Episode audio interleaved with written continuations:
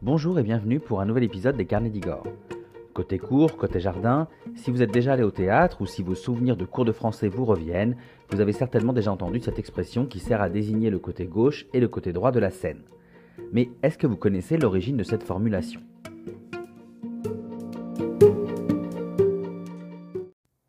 Le savez sûrement, au théâtre, quand on veut se situer dans l'espace scénique, on ne dit pas côté gauche, côté droit, mais côté court, côté jardin, le côté court se trouvant à gauche lorsque l'acteur regarde la salle et le côté jardin à droite. Cette expression fait désormais partie de notre vocabulaire courant, mais il faut savoir que son origine n'est pas si lointaine. En effet, elle date de la fin du XVIIIe siècle et elle n'a été réellement popularisée qu'après la Révolution française. Je propose donc aujourd'hui de découvrir pourquoi et d'en savoir plus à travers cette nouvelle anecdote. Nous sommes à la fin du XVIIIe siècle. En ces années euh, pré-révolutionnaires, les idées humanistes des Lumières se propagent et les esprits contestataires d'une société de caste peu égalitaire se multiplient. Parmi les auteurs audacieux de l'époque, Pierre-Augustin Caron de Beaumarchais, que l'on connaît souvent et simplement sous le surnom de Beaumarchais, est certainement le plus connu. Sa pièce la plus célèbre, Le mariage de Figaro, est une critique ouverte des injustices sociales et elle prône une liberté d'opinion de plus en plus désirée par le peuple.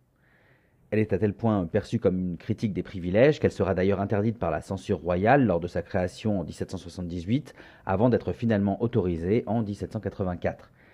Marie-Antoinette finira d'ailleurs par donner une représentation du mariage de Figaro dans son petit théâtre de Versailles en 1785, une représentation où elle jouera le rôle de la comtesse Alma Viva, ce personnage noble qui, pour l'intrigue, échangera sa place avec sa femme de chambre, cette inversion des statuts créera d'ailleurs la polémique au sein de la cour de France, d'autant plus qu'elle est incarnée par la reine elle-même dans un temps propice à la contestation.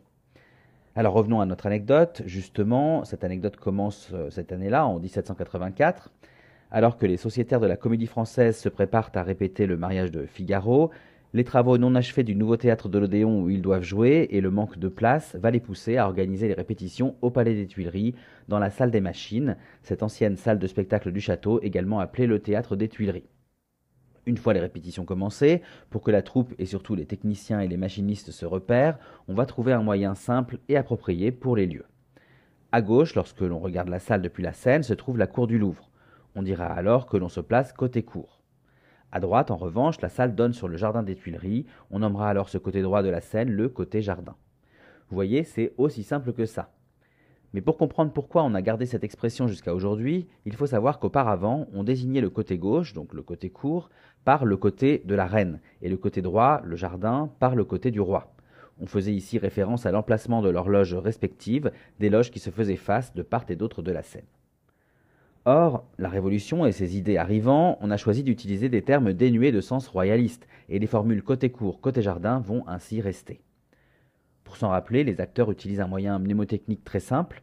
Lorsqu'ils sont face à la salle, le côté court se trouve côté cœur, donc à gauche, et le côté jardin, avec un D en son milieu comme droite, se trouve donc à droite.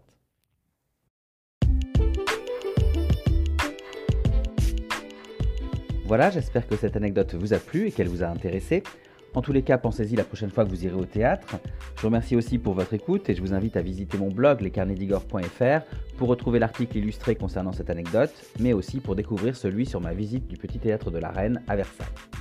N'hésitez pas également à vous balader sur ce blog pour retrouver d'autres anecdotes et d'autres visites de mes lieux historiques et culturels favoris à travers les articles et les podcasts dédiés.